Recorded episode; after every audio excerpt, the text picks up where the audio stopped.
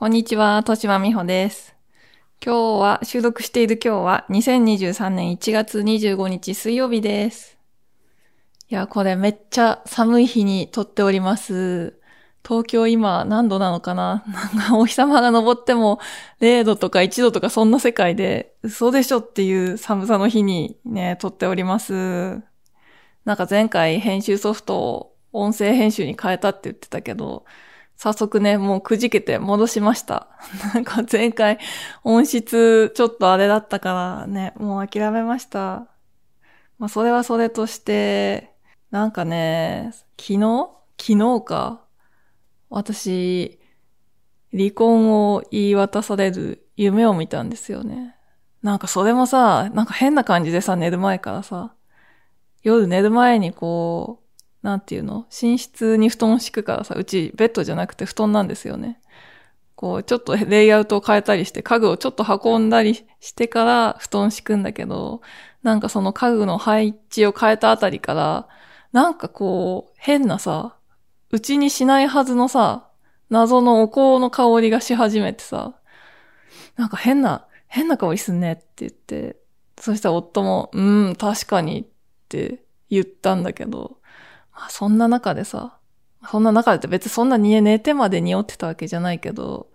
寝たら夢で、なんか、夫が、なんか他の女性を連れてきてさ、なんか、こういうわけなので離婚してくださいって言って、えーってなっちゃってさ、なんかそれがすごい長いし、変なリアリティのある夢でさ、まあ変なんだけどね、なんか夢だから、その、なんか女性、連れてこられた女性となんか夫が一緒にもうここで住んでたりとか、絶対明らかにおかしいんだけど、いろいろおかしいんだけど、なんか心理だけがさ、なんか本当のものっぽい私の、なんか離婚するって言われて、なんか、後で急に逆上してさ、すごい夫にわーわー言ってみたりとか、まあまあ、なんかそういうさ、心がすごい変な感じになって目覚めて、はっ、あ、夢だったって思ったんですけど、なんかそれで、ああ、夢だ夢だ、寝直そうと思って、こう気持ちを切り替えてさ、目を閉じたはずなのにさ、目を、目を閉じて寝たらもうその夢の続きになってんですよ。ね、そして私は子供を連れて秋田へ帰ったってとこから会社が始まってて、ね、なんでよみたいな夢から出れなくてさ、すごい同級生に会ってさ、自分が離婚したって、でなんか言うのが辛かったりとかさ、なんかその妙なさ、辛さの手触りみたいのが、あなんかこんなに離婚って辛いんだってしみじみ思いましたね。なんか友人で離婚経験者とかもいますけど、その私がもう結婚をする前にさ、はるか昔にさ、独身時代の友達が、私が独身のうちに結婚して離婚したみたいな子もいたんだけどさ、まあそれはね、彼女が望んでしたことだから、なんか、うん、離婚できてよかったね、みたいな感じで言ってたけど、まあ言われた方は辛いし、言って離婚する方も結構辛いだろうなと思って、なんか今更ね、時が過ぎたけど、今更そんなことを思いました。ね。そういう経験をされた方、本当お疲れ様です。じゃあ、なんだろう。今日の、今日のテーマはですね、今の雑談と何も関係ないんですけど、バレンタインを炊き上げるです。バレンタイン炊き上げですよ。お炊き上げ、いわゆるお炊き上げってやつですね。何もメッセージ募集してないんで、これは私の炊き上げってことです。なんか、子供時代の話前回ちょっとしたじゃないですか。その KY だったみたいな。なんかそれからのちょっと連想っていうか、バレンタインってやっぱ、うーん、なんか子供の私には難しすぎたんですよね。その小学生時代のバレンタインって、もう、なんか変な思い出しかなくて、なんかそれをね、ここで喋ってスッキリしたい。なんかいつも私が喋ってスッキリしたいみたいな話多くて本当すいません。聞いてくださってる方ありがとうございます。じゃあそんな感じで第18回になります。始めましょう。聖なる欲望ラジオ。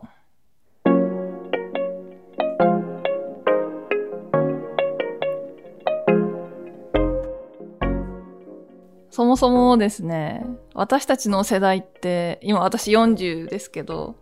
友チョコ世代じゃないんですよね。今もうバレンタインなんてみんな友チョコなんでしょ？知らないけど。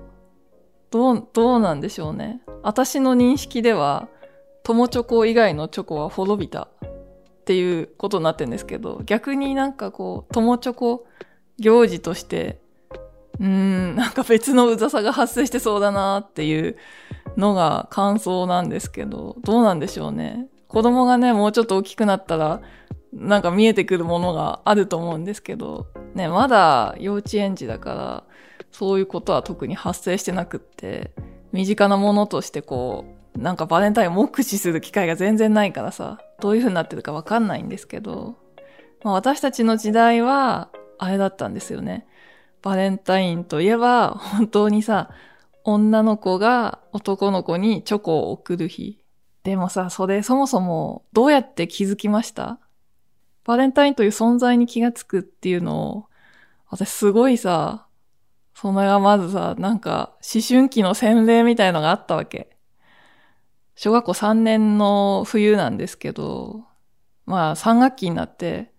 すごい、その時、うちのクラスで助け鬼が流行ってたんですよね。それがこう、ただの助け鬼じゃなくて、全校助け鬼っていうやつで、全校生徒参加するわけじゃなくって、校舎のすべてを使った助け鬼。なんか、その、体育館で始めて、体育館にあの、助け鬼だからさ、捕まった人がこう、手を繋いでさ、なんか鎖になってそこにいるじゃん。それは、そのメイン会場としては体育館なんだけど、もう、校舎図、校舎、校舎中、どこを走り回ってもいいみたいなやつなんですよ。ちょっとまあね、今皆さん、ね、良識ある大人の皆さんはこれ聞いて、ああって思ったと思うんですけど、やっぱこの後ね、事故が発生して中止になるんですけど、先生から禁止令が出ちゃうんだけど、まだ禁止令出てなくって、もうそれにみんなで夢中になってたんですよね。3学期の間ずっと。もう朝、教室に行かないんですよ。もうランドセル背負ったまま体育館に直行して、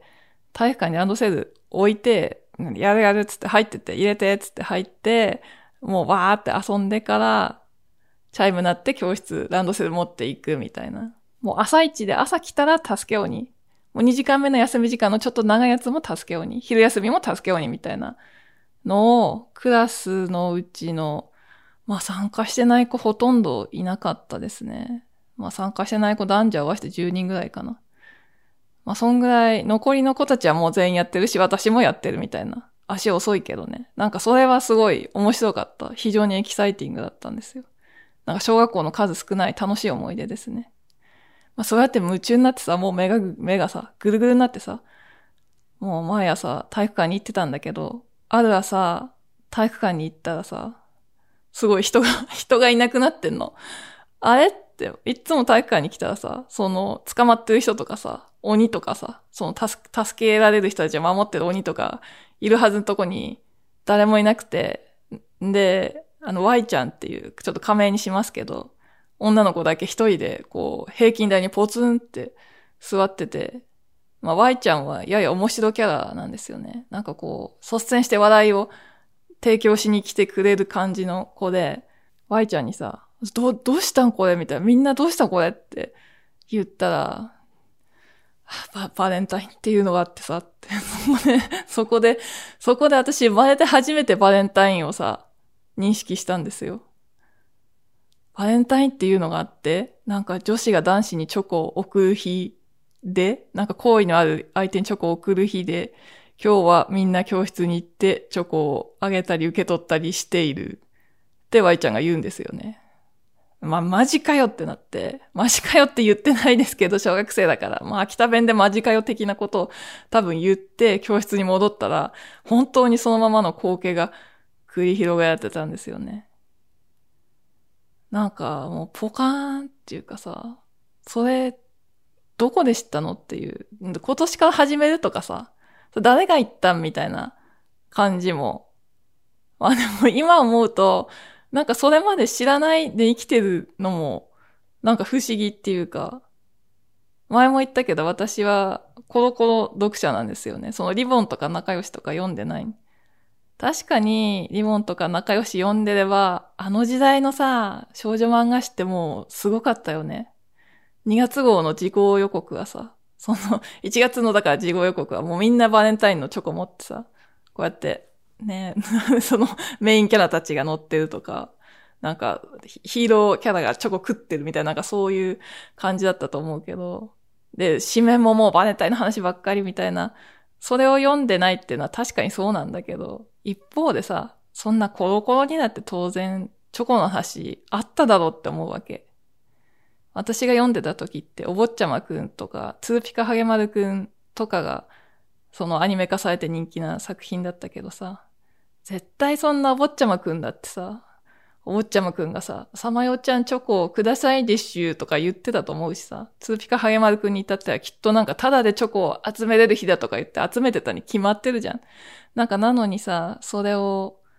なんで気づかないんだろうって。なんか自分と関係ないものとして捉えてたのかな。何か都会の風習でしょうみたいな感じで 流してたんですかね。とにかくさ、その生のバレンタインそこに、本当にリアルにさ、その秋田の小学校にバレンタインがあるっていうのを、その日にさ、計算すると、1991年2月14日にさ、私は気づいたわけ。なんかほんとみんなどうやってバレンタイン知ったんだろう教えてほしい。てかまず同級生に教えてほしいけどね。まあそれでですよ。まあそんなわけで私はすごいバレンタインとかなんか苦手だったんですよね。その当時のさ、前回話したみたいな自分の空気読まない性質みたいな、まあキャラクターですよね。キャラクターと、その好きな男の子とか、まあ好きじゃなくても、小学生のバレンタインってなんか、見てると、なんかウォッチャーとして見てると、結構適当っていうか、もう今年は誰にチョコあげるみたいなさ、その、最初はクラスのかっこいい子にあげてるけど、なんかさ、だんだん、その、お兄ちゃんがいる子、お姉ちゃんがいる子のお返しが豪華である、しっかりしているってことが判明してきて、なんかそっちに行こうかなみたいな、そういう、そういう割かし適当なノリの行事ではあったと思うんですよね。まあそういう適当すぎるノリはあるにせよ、まあ、基本としてはさ、そういう女の子が男の子にチョコをあげる日だから、なんか私はなんかもうさ、そういう女の子みたいな感じがまあダメだったんですよね。ダメってやっぱ、うーん、本当はね、私は結構内面はね、バリバリ、バリバリ女子なんですよ。内面はっていうか、そう恋愛的なものはさ、全然片思いはしてたし、もう保育園の頃からさ、めっちゃ惚れっぽいから、そんなバレンタインの時に好きな子いない年なんて別にないんですよ。ないけど、なんか一方でさ、なんかそういう行動、自分の振る舞いとしてのその女子っぽくなさと、そのチョコをあげるっていう行為を全然こうすり合わせることができなくって、なんか戸惑いしかなかったんですよね、それに対して。なんだろう。なんか今の若い子だったらさ、なんかそういう、なんていう女性性を強要されるのはどうなんだろうみたいな、そういう、なんていうの、もうちょっと一般化した感じで考えるかもしんないけど、私の場合はそういうさ、思想による一般化みたいなのが行われてるわけじゃなくて、なんかもっと狭い範囲で、まあ自分が本当にただそこに釣り合わないっていう、す、すり合わないね。すり合わせられない。っていう感じでどうしてもいけなかったんですよね。ね、そうやってそもそもね、コロコロ読んでバレンタインを逃してるぐらいなわけだから。なんかそんでさ、うん、恋バナとかもしたことがなかった。恋バナもう始まってますよね、3年生って言ったらね。なんかそういうのにこう、あえて参加しないみたいな感じのスタンスだったから、そのチョコをあげるなんてとんでもないっていう気持ちがやっぱあったんですよね。なんかだからさ、もう次の年もさ、チョコ誰にあげるって相談始まるんですよね。その その年、3年生の時どうやって相談してたかはちょっと謎だったんだけど、4年生以降は帰り道に、あーあー、なんか分かってきた。4年生で帰るメンバー変わったんだわ。なんか4年生ぐらいで仲良しグループの組み直しがあって、3年生までは多分家が近いっていうだけの仲間で帰ってたけど、その辺は。三、4年生ぐらいになると、もっと、なんていうの？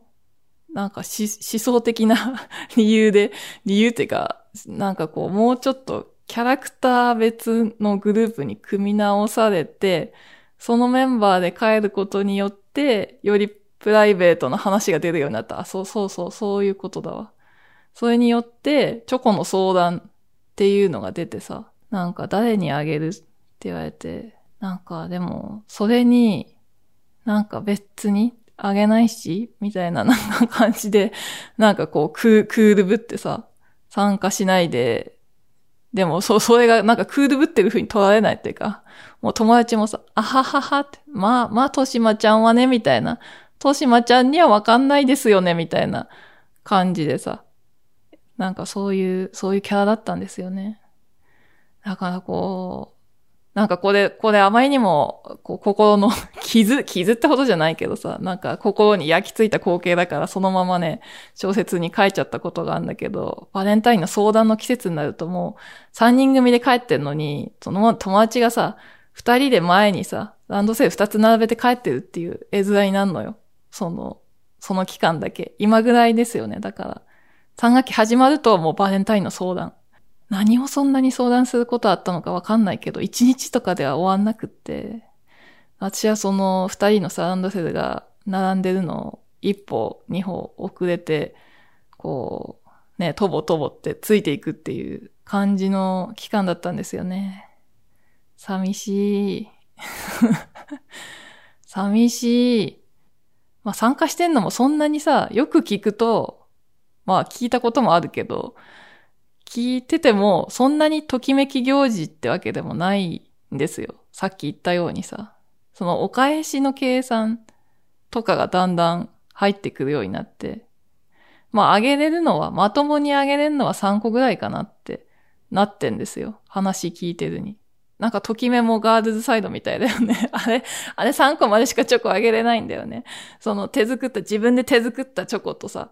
買ってきたチョコとさ、あとなんか、ギリチョコみたいなやつしかあげれないんだよね。まあそんな、そんな感じで多分みんな現実的に、その、あれだけど、パラマキ制度で配る子たちもいたけどさ、もうクラスの男子全員に配るみたいな、豆な子もいる反面、まあ普通の子は3個ぐらい多分あげてたんですよね。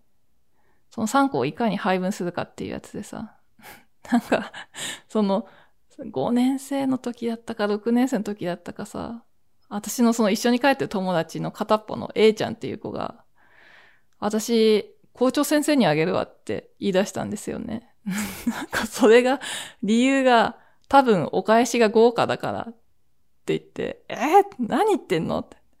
なんか確かに、確かにさ、その時の校長先生ってすごいいい先生だったんですよ。親しみやすい校長先生で、もう街の中でもカリスマとしてよく知られたさ、先生で、まあ、校長先生って言うんですけど、まあ、そりゃいいよ。素敵なおじさまだけどさ、チョコ？みたいな。担任の先生ならわかるけど、校長先生にチョコ？なんか私としては、口には出さなかったけど、ちょっと校長がなんか一人の生徒にお返しするっていうのはあんまり、なんか現実的にはありえなさそうだけどなと思ってさ。なんか、かえってこう、ささやかな感じのお返しになるんじゃないかなって思って見てたんですよね。まあ、ウォッチしてたんですよ。そうしたらさ、すごい、まんまとすごいでっかいお返しもらってきてさ、確かにほんと校長先生にあげる人っていないから、多分一人だったんです。その子一人だったみたいで、校長先生はホクホクしてお返しをくれたみたいなんですよ。もう、そうかー、みたいな。校長先生かだったら私もあげればよかったな、みたいな。ねみんなのバレンタインどうでしたか？なんかそんなことしてる人もいました？なんか結構打算的な、でも楽しいバレンタインですよね。まあ、そんでですね、国家はこの一番炊き上げたい案件に入っていくんですけど、その先生にチョコっていう話ですよ。私がその3年生で初めてのさ、不参加バレンタインをやった後に、まあ4年生になるわけじゃないですか。4年生って言ったらさ、全然その時好きな男の子いたけど、でもさ、やっぱ、やっぱそれあげるっていうふうにはなんないけど、なんかバレンタインとかちょっと参加してみたいな、みたいな。なんかちょっと私もやってみたいなって思っちゃったんですよね。そんで、思っちゃって、で、その時の、まあ、担任の先生が男の先生で、もう3年目だったんですよ、その時。ね、3年目って言ったらとってもね、3年目の2月なんてめっちゃお世話になってるじゃないそして最後じゃないですか、多分。3年も珍しいけど、多分、4年目担任っていうのはないから、もうね、ちょっとこれは一つチョコをあげちゃおうかなと思って、まあね、恋ではないけど、結構ね、私的にはすごい好感を持ってる先生だったからさ、チョコをあげちゃおうと思ったんですよ。そんで、でも、なんか、チョコをどうやって調達したらいいかわかんなかったんですよね。小学校4年生で。みんなさ、その時、まあまあ、その行動半径にもよるか。その市街地に住んでる子は別に一人でさ、可愛い雑貨ショップとかに行ってさ、ね、昔はその街にもさ、イオンとか行かなくても街にも小さな雑貨屋さんがあって、なんかファンシー、ファンシーグッズっていうとこでさ、バレンタインの季節になれば可愛いチョコが並んだりとかしてたから、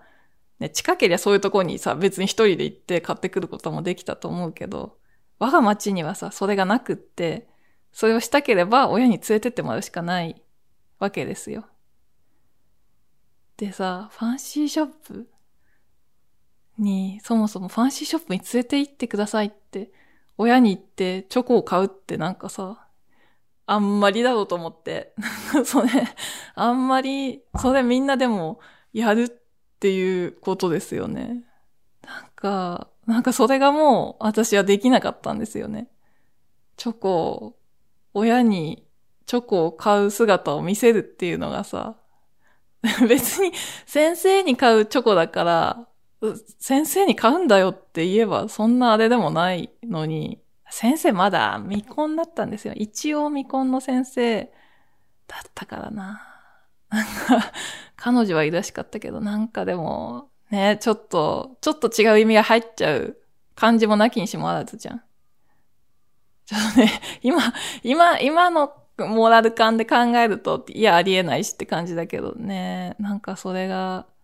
子供的にはそういう感じだったんですよ。それでさ、それを見られたくないから、どうやって調達しようか悩んだ結果、その地元のスーパーに買い物行くときにさ、お私も行くみたいな感じで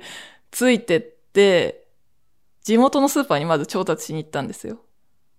で、地元のスーパーでも、まあ、ファンシーまで行かないけど、その隣町のさ、ファンシーショップに行くよりは全然揃わないけど、一応その特設コーナーみたいのにさ、ドーンってこういろんなさ、スーパーなりのいろんなバリエーションのチョコ、もう手作りするだけじゃなくって、もうできてるやつもさ、なんかかわ、多少のやつもさ、多少な値段のその1000円ぐらいまでだったら置いてたかな。それなりのチョコをさ、たくさん積んで展開してるわけですよ。あ、そこにチョコあるって思ったけど、なんかさ、やっぱそっちに接近する動きがすごいさ、すごい不審な動きじゃんと思って、なんかそれ、それさえさ、もう親に悟られたくないわけ。そこに接近してるっていうのを。接近しても、むしろこう、カゴにシュって、その、自分で会計するのも怪しいしさ、なんか、それを、そのコーナーを見てもまだ、あーって、なーって、もじもじもじってなっちゃってさ、そんでしょうがないからさ、普通の食品コーナーでさ、なんとかこう自分用のチョコだと思ってもらえる範囲内で探そうと思って、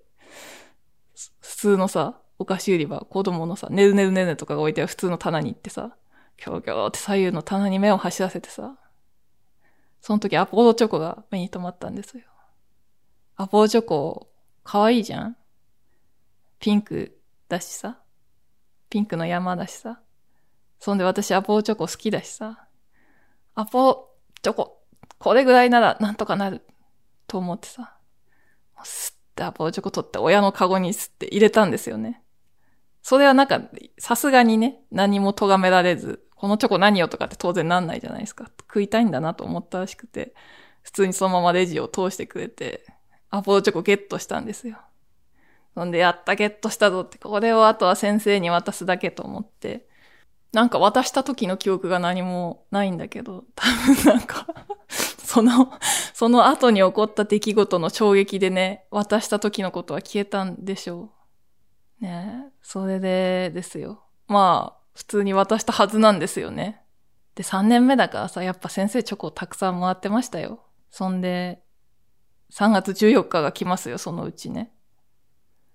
そんで、ホワイトデーの朝にさ、先生が朝来たらさ、私多分その時期、なんかこう教室に 馴染めなくて、なんか高校と違う感じだけど、別にみんな友達だけどさ、なんかそういう仲良しグループで込み入った話をすることが4年生になると多くなってたから、あんまり朝教室にいなくて、もうね、助け鬼とかやってないんですよ。やってないからさ。なんか職員玄関あたりでうろうろしてるっていうのが私のいつもの朝の過ごし方だったと思うんですけど。そしたら、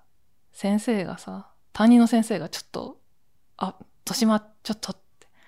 声かけてきたんですよ、朝来るなり。そんで、なんかね、何かを私に渡したんですよ。なんか包みに入ってた。多分入ってたと思う。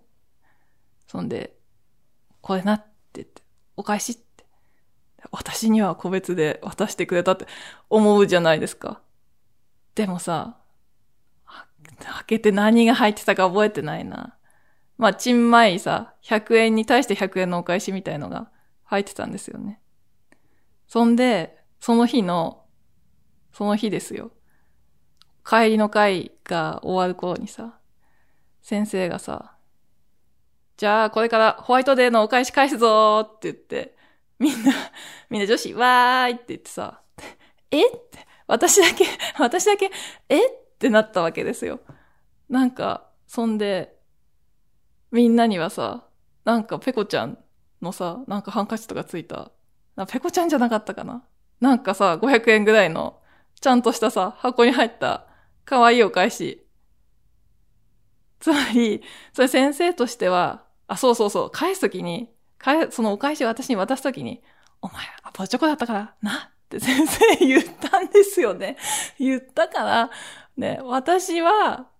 その、個別で、その、ちんまいお返しで、みんなには素敵な、みんな、いいチョコくれた子にはいいお返し。で、私以外女子全員にさ、私以外女子全員先生にいいチョコ渡したんでしょうね。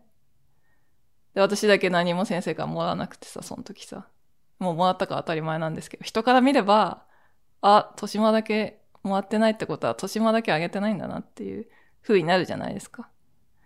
ねえ。それで、やっぱなんか男子とかに、周りの男子とかに、ああ、やっぱな、今年やな、今年もやっぱ豊島はあげねえよな、そうだよな、つって。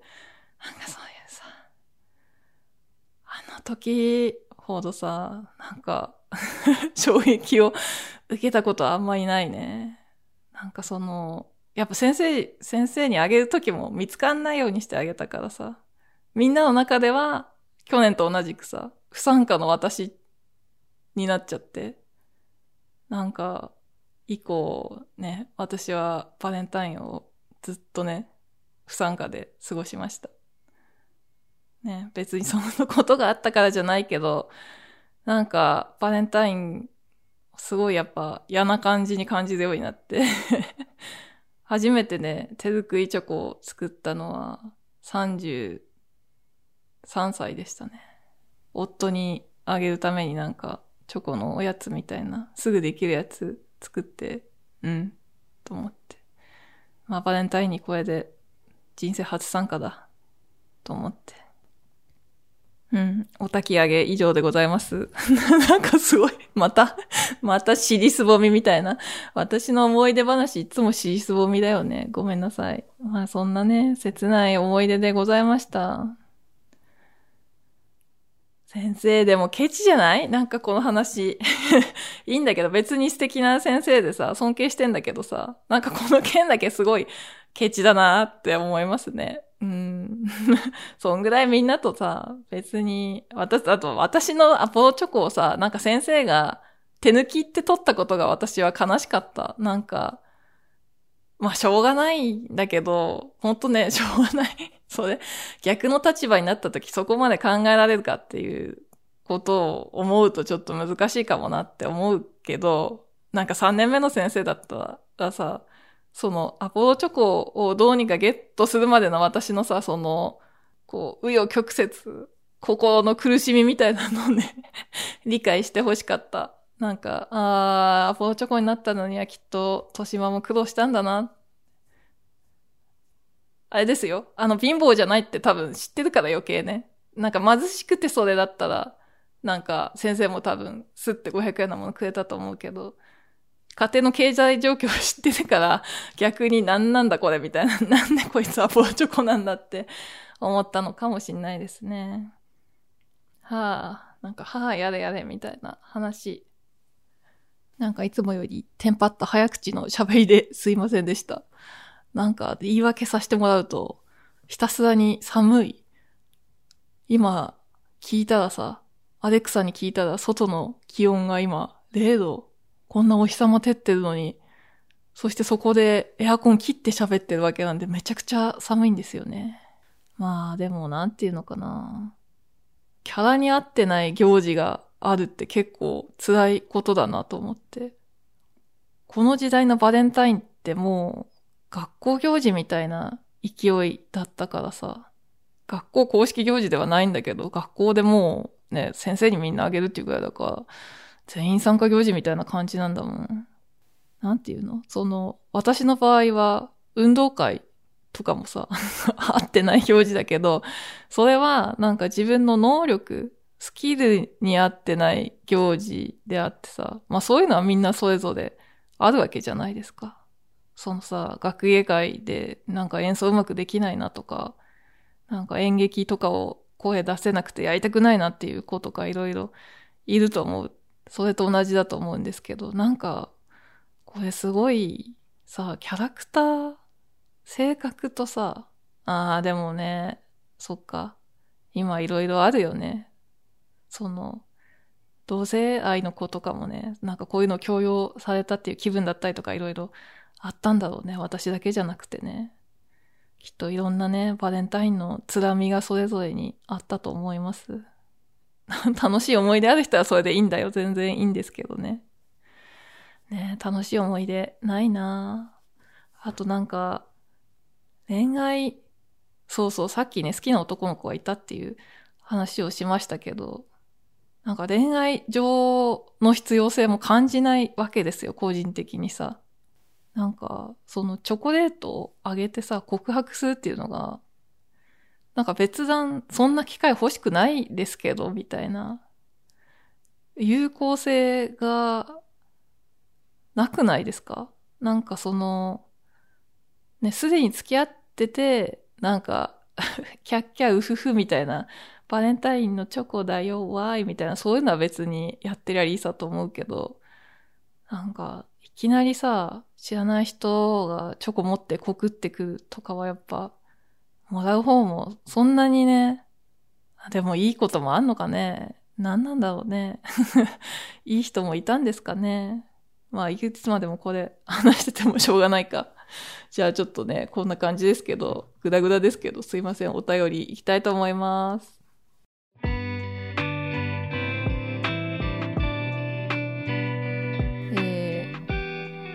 前の以前の回に感想をいただきました。感想っていうかそのテーマお便りをくださった人がもう一回お便りを送ってくださいました。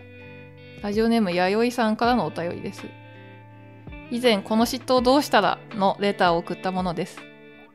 これ2回前でしたっけ？嫉妬の話ね。その自分より恵まれてそうなあいつへの嫉妬みたいな回ですね。とても真摯な回答をいただけて驚きましたし同時に心からありがたかったです。本当にありがとうございます。どういたしましてです。なんか、まあなんか、ね、むしろ私の経験をめっちゃ載せて喋っちゃってすいません。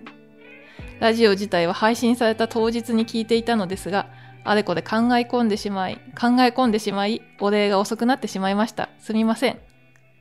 全然いいんですよ。豊島さんの配信を聞いて、なんだか自分はもっともっとと思うばかりで、結局足元は見られていなかったのかもしれないな、と感じました。なんというか、他人の登った山頂の写真はたくさん見るけど、自分の登ってる山については深く考えていないというか、かっこよくわからない比喩ですみません、笑い。かっこ閉じ。いや、めっちゃわかりますよ、この比喩。わかりやすいです。すごい。ね、山頂の写真ね、写真がインスタに上がっててね、この山登ったんだ、みたいな。でも本当はね、写真ってとこもミソで、それさえ本当に山頂なのかどうか、みたいなね、感じですよね。なんかいい景色のすごい下の方で撮ってるかもしんないみたいな感じ。続き読みます。としまさんの愛ある言葉にすごく救われました。本当にありがとうございました。これからも配信聞き続けます。いや、どうもありがとうございます。PS、ちなみに私が覚えていた嫉妬のエピソードは岩波新書の方でした。あの本もすごく名著だと思っております。ということでした。ね、ご丁寧にご感想のお便りありがとうございます。ね、なんか、本当に私の、私のさ、どす黒い面も出てた回だったと思うんですけど、ね、少しでもお役に立ててましたら幸いです。なんかいろいろね、考えるきっかけになったのであれば、本当ありがたいです。こちらこそです。それから追伸で触れていただいた、その、嫉妬のエピソードは岩波新書の方だったっていう話ね。こちらの言及もありがとうございます。ね、こっちだったんだ。じゃあ、なんか話が被っちゃいましたね。そのダヴィンチ袋閉じ事件って多分岩波新書の方に書いたから話が被っちゃってたんだけど、ね、ちょっと名著とか言ってもあって、ちょっと嬉しくもあり、恥ずかしくもあり、なんかこんなこと前も 言ってたような、ね、ちょっと過分なお言葉ありがとうございました。あの、前も言ったんですけど、なんかこのテーマを送ってくれた人がもう一回お便り送ってくださった時に読み上げるんですけど、それ皆さん義務に思わなくていいですからね、本当にね。頂戴したから読んでるだけで、こう、え、け、私やってないわ、みたいな風に思わなくて大丈夫です。じゃあ2通目のお便りいきます。こんにちは。第7回でお便りを読んでいただいた氷砂糖です。お便りを受けて、青春とラジオの思い出のテーマ募集をされていましたが、送ろうかなと思っているうちに時間が経って、募集が打ち切りになっていました。そうなんですよね。ただ、としまさんとラジオの思い出の話はぜひ聞いてみたいので、今頃になってなんですが送ってみます。ね、氷砂糖さんが聞いてた音楽、ラジオを送ってくださる。中学高校の時はミュージックスクエアを聞いていたほか、J-Wave、アクロス・ザ・ビュー、Across the View、かっこホフディランとか Cool Drive Makers とか、 Cool Drive Makers ね、すごい懐かしい。スガシカオさんが担当していた頃。TBS ラジオ音版、ユースケ・サンタマリアさんがパーソナリティ、 NACK5、Japanese Dream などを聞いていました。小井佐藤さんはこの J-Wave とかさ、聞ける地域だったんですね。ちょっと羨ましい、その若い時にさ、このナックファイブだの J-Wave だの聞ける地域、めっちゃ充実してますよね。でも逆に、なんかこういうさ、いろんなラジオ局聞ける人で、ミュージックスクエアも聞いてたって人すごい少ないと思います。あのミュージックスクエアは NHKFM で全国ネットなんですけど、ネットじゃない、全国放送なんですけど、すごい地方からのお便りが圧倒的に多かったんですよ。東京めっちゃ少なくって、なんでかなって思った時あったんですけど、ああ、東京の人は選択肢が多いんだって途中で私気づいたんですよね。その選択肢の多い中でも、ミュージックスクエアも聞いてたんですね。いやーでもこんなさ、ホフディランとかクールドライブメーカーズとかスガシカを、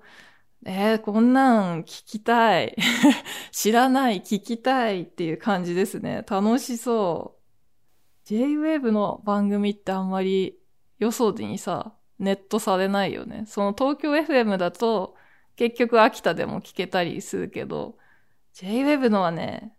ここしか、ここか、あと大阪なんかね、大阪にもいいラジオ局があってさ、そっちでもなんか楽しげなことやってんなっていうのは情報誌とかで分かってんだけど、昔はね、どうしても聞くことができなかった。そう羨ましいです。ちょっとすいません。まだ小井佐藤さんのお便り終わっておりません。当時はラジオで流れた曲をカセットテープに録音して聴いていて、後から CD を集めていきました。同じ同じ。それと、ライブに行ってみたいと思うようになって、都内の大学に進学するモチベーションになりました。ちなみに初めて行ったライブはキリンジです。キリンジ？キリンジ？未だに、未だにね、知らない。キリンジ好きなんだけどね。あれ、でも都内に住んでいたわけじゃないんですね。これを読むとね。戸島さんのエンディングの曲紹介は、ちょいちょい好きな曲が入っていて楽しみにしています。これからも無理のないペースでポッドキャストを続けてください。ありがとうございます。ね、曲紹介聞いてくださってるのすごい嬉しいです。このね、実を言うと、このミュージックプラストークの、なんつうの？再生回数は少ないです。その普通の、それ以外で聞いてる方に比べて。なんか最初の頃はね、もう全然2とか3とかだったもん。そのカウンターこれもこっち全然回っていかないけどみたいな感じだったんですよ。なんかでも今もうちょっと聞いてもらえるようになって、ね、小井佐藤さんがどちらで聞いてるかわからないですけど、曲紹介までは聞いてくださってるっていうことですごい嬉しいです。ね、ライブに行ってみたいと思って都内の大学、ここですごいわかります。私もね、やっぱ東京の大学行ったら超ライブ行こうって思ってましたね。なんかライブで話したりもしてみたいな。なんかすいません、今ここで私が聞いてたラジオについて詳しく語る時間もなさそうなんですけど、なんかライブの話とか別の回でね、できたらいいかな。東京に来たらすごいライブ行くぞって私もね、思ってたんですけど、なんか東京、東京ってライブ会場すごい、すごいぎゅうぎゅうじゃないですか。だから私こっちに来てもね、意外と仙台で 仙台で見たりしてますね。なんか仙台のロックロックこんにちはっていうスピッツが主催する夏のイベントが仙台で、今もやってるよね。やってて、それがね、それに引っ掛けて帰省するみたいなのをよくやってましたね。ね、ライブの思い出やりたい。ちょっと、まやまやしたすごい お返事になってしまってすいません。小井佐藤さんご丁寧にありがとうございました。ラジオの思い出もね、またやりたいんですけどね。じゃあ次のお便り行かせていただきます。えっ、ー、と、ペンネーム春の予感です。私は小説家を目指しています。バイトをしながらちまちま原稿を出しています。出会いのない日々ですが、心の支えはいつか作家になったらファンの中から恋人を見つくろうです。下品ですみません。見つくろうっていうとこがちょっと、あれだよね。ところで小説家とファンが恋に発展することってあるんでしょうか？作家同士で結婚した人、過去島本理夫さん、川上美恵子さん、漫画家だと浅野稲夫さん、過去閉じはそこそこいますが、ファンと発展した人ってあまり聞きません。小説家の恋愛事情が気になったので質問してみました。ここに音符マークが書いてあります。質問してみました。PS、自分作家なんですよって名乗る場面ってちょっぴり恥ずかしいかもしれません。そこってどうするんでしょうか？てんてんてん。この、ワンの中から恋人を見つくるのはやめた方がいいぞってこれ私読んだ時思いましたね。なんか、ネタにマジですみたいな感じだったら申し訳ないんですけど、なんか、それはさ、いろんなことがあるからやめた方がいいような気がする。その、うまく別れれなかった時にさ、その、アンチに変わるのが怖いからさ、やめた方がいいと思う。それ、そういうやつでさ、確かになんか小説家の時ってなかなかね、出会いは確かに難しい。でもね、あの恋愛事情、小説家の恋愛事情っていうことで言うと、なんか私やっぱ周りの出会いとかいろいろ何回もさ、機会があって聞いた気はするけど、すごいみんな普通すぎるからね、忘れてく。もう今は誰も思い出せないもん。どういう出会いだったかなって。こんな彼氏と付き合ってたなっていう、ポワーンとしたさ、話上のイメージはあるけど、出会いが何だったかっていうのは全然覚えてないですね。そんぐらいみんな普通の出会い？普通ってなんだろうね。お仕事、その、小説家専業になる前に仕事してた人だったらそこで出会った人とかだったり、まあそんな感じで、うん、まあそのね、やっぱ小説書いてる場所周りは、うん、みんな警戒していたんじゃないかな。やっぱその、さっきも言ったけど、うまく別れれなかった時に、なんか揉めた時にさ、なんか不利益が出るようなとこでは恋人を作らない方がいいのではって思いますね。まあそれは一番あるのはその担当編集ですよね。それやっちゃいかんと私は思ってましたね。なんか、だって、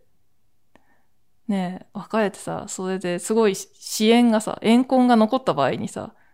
その会社の人、特定の人とかだけじゃなくって、なんか業界に悪い噂を広められたりとかするんじゃってすごい、なんか別に特定の誰かがいるわけじゃないですよ。この人が好きだけどデモとかっていうためらいは何もね、そういうのは担当さんに対して一切なかったですけど、なんかそういうことになんないように、すごいさ、男性の担当さんに関してはこう、何も考えないようにしてましたね。何も。なんか、すごい、もう、チーンって修行僧みたいにさ。うん、だから、恋愛事情、何も面白い恋愛事情なかったな。うん。なんかどっからかはみんな彼氏発生するけど、ペンネームで出会う人ではないことが多いんじゃないでしょうかね。だから、だからこの春の予感さんも逆に今、今ですよ、今。出会いのない日々ですが、って書いてるからどうしても出会いないのかもしんないですけど、今の方がおすすめですね。私としては。違う意見の作家さんもいるかもしれないけど。自分作家なんですよって名乗る場面が恥ずかしい問題は、うん、別に名乗る、なんか、若い時はさ、やっぱ自分作家なんですよって言えないって、なんかエッセイにも書いたけど、美容院とかで言えないって書いたんですけど、なんか30過ぎたらまあ言えますね。なんか私はその時ライターになってたからもう、ライターですって。それはなんかあんま恥ずかしくないけど、うん。まあそういうこともあるかなって大人になると受け止めてもらえるようになるか。春の予感さんも結構大人かもしれないですけど、年齢がわかんないですけど、大丈夫ですよ。多分恥ずかしくないと思う。なんか、さらっと流してもらえる気もする。こんな回答でいいでしょうか なんか、あまり面白くないお答えですいません。皆さんお便りありがとうございました。もうお一方ね、あるんですけど、ちょっとたくさん読んだので次に回させていただきます。ね、皆さんいつもお便りありがとうございます。この番組では、えっ、ー、と、ご意見窓口としてマシュマロアカウントを開設しております。概要欄にリンクがありますので、こんな話してほしい、こんなこと聞きたいみたいなご要望、あとプチ質問とかご感想がありましたらお気軽に送ってみてください。マシュマロは匿名サービスですが、ラジオネーム、年齢、ぼかした居住地など、書いてもよければこう本文の中に埋め込んでいただけると幸いです。あとですね、ここで、ポッドキャストの中ではお知らせし忘れてたんですけど、ブログを最近新しくしまして、その前ね、エキサイトブログでダラダラ、ね、古い、古い場所のままでダラダラやってたんですけど、リニューアル、こう、あれしました。ハテナブログで、ちゃんとしたこう、広告がね、エキサイターも広告がひどかったから、広告、まあ、少ないプランにして、バーンとね、オリジナルのドドメインで、独自ドメインでやってますので、たまに見ていただけると幸いです。でもこの番組のお知らせがあるくらいで、そんなに、これ聞いてたら逆に見なくてもいいかなっていう感じもするんですけど、こぼれ話とか、なんか載せてる可能性もあるので、気になる方はぜひアクセスお願いします。それでは最後に曲紹介コーナー行きたいと思います。この番組では Spotify の Music Plus Talk という機能を使って J-POP 大好きな私がテーマにまつわる曲を選び番組の終わりに流すということをしています。Spotify でお聴きの方以外にも曲紹介部分までは一緒にお楽しみいただけますと幸いです。えーとですね、今日はバレンタインの思い出っていうことで、バレンタインの曲自体は存在してんですよね。パフュームのさ、チョコレートディスコとか、必ずもうこのシーズンになると、東京 FM から一回は聞くっていう感じなんだけど、ね、他にもさ、ベビーメタルとか、あと家入りレオさんとか最近の曲だとね、もうそんな超最近ってわけでもないか。まあその辺がバレンタインソングとして知られてるのかなっていう感じなんですけど、今回みたいな、なんていうの？不参加のバレンタインみたいな 曲があったらいいなと思ったんですけど、自分では見つけられず、なかなかね、ちょうどいいバレンタインの曲が、私的にしっくりくる曲がなかったので、今回はもう違う曲を流してしまおうと思います。あの、冬っていうことで普通に粉雪をですね、デミオロメンじゃない方の粉雪を なんか無理やり流したい曲をここに押し込んだみたいな感じですけど、デミオロメンじゃない方の粉雪を聞いてもらおうと思いました。キュリオの粉雪ですね。96年リリースかな、これ。あ、調べるの忘れちゃった。95年か6年ぐらいのリリースですね。なんか若い方にはわからないかもしれないけど、あと年代逆に上の方も抑えてないと思うんですけど、レミオロメンの粉雪、以前はこの曲が粉雪だったんですよ。粉雪といえばキュリオやんっていう感じだったんですよ。でキュリオ自体がね、なんだろう、割とこう、時代の荒波に 揉まれてこうね、痕跡を、うん、残、残せなかったまで言ったら悪いけど、その、認識している世代が狭いのかなっていう感じはするけど、私とかはもうドンピシャだったんですよね。中学生、中3か中2だったから、中3だよね、きっとね。いやー、これがね、なんか切ないメロディーラインですごいいいんですよ。まあ、ポップスですけど、ドポップスな感じなんですけど、レミオロメンの粉雪も結構すれ違いみたいな曲だけど、こっちの粉雪もやっぱりすれ違い。すれ違いとは言ってないかな。なんかなんとなくさ、レミオロメンの粉雪って、うん、すれ違ってるけど、割と前向きっていうか、やり直そうとしている。やり直すってか、こう、カップルのマンネリのうまくいかない時期をなんか超えようとしてる曲なんかなって個人的にはぼんやり。ちょっとちゃんと聞いてなかった？すいません私レミオロメン結構好きなんですけど、なんかレミオロメンの好きな曲ってもっと他にあるからさ、粉雪にそんなに思い入れあるわけじゃないみたいな感じですね。まあ一方でその、このキュリオの粉雪の方は、なんかもう終わった恋、失恋失恋もさ、ただの失恋じゃなくて、なんか振られた、好きだったのに振られたとかじゃなくて、好きじゃないけど付き合ってたのを相手に見抜かれて、振られて意外と寂しいみたいな。なんかそこまで細かいこと言ってないんですけど、私的にはそういうもう、もう心がすごいお寒いことのシチュエーションに聞こえるんですよね。昔からそう聞こえてたし、今聞き直しても、まあそういう感じの曲かなと思うんですけど、ねちょっと私のバレンタインもやっぱりさ、心がお寒い感じだから割とね、無理やりつなげるならば、このキュリオの粉雪につながるかなと思いました。この曲のいいところは、うん、さっきも言ったけどやっぱ、こう、キュッキュッとなるこのサビですね。サビを聴いていただきたいですね。あんまり他に説明したいことはないんですけど、なんかもう我々世代としてはさ、このキュリオの方の粉雪を忘れないでいたい。これも名曲であったから忘れないでいたいっていう強い思いがあります。ね、あと、ね、ちょっとまたやや無理やりですけど、ね、いろいろ雪がね、今週は降って、地域によっては大変だったりしたと思うんですけど、ね、この後あんまり降らずになんかこう、パラパラっとさ、細々っと粉雪ぐらいで終わるように まあ1月だからね、まだね、まだいろいろあるとは思うんですけど、ね、祈りながらこの曲をお送りしたいと思います。Spotify でお聴きの方はこの後曲が流れますが、私とはここでお別れになります。最後までお聴きくださり、ね、今回もまた長丁場ありがとうございました。またお耳にかかれましたら幸いです。それでは聴いてください。キュリオで粉雪。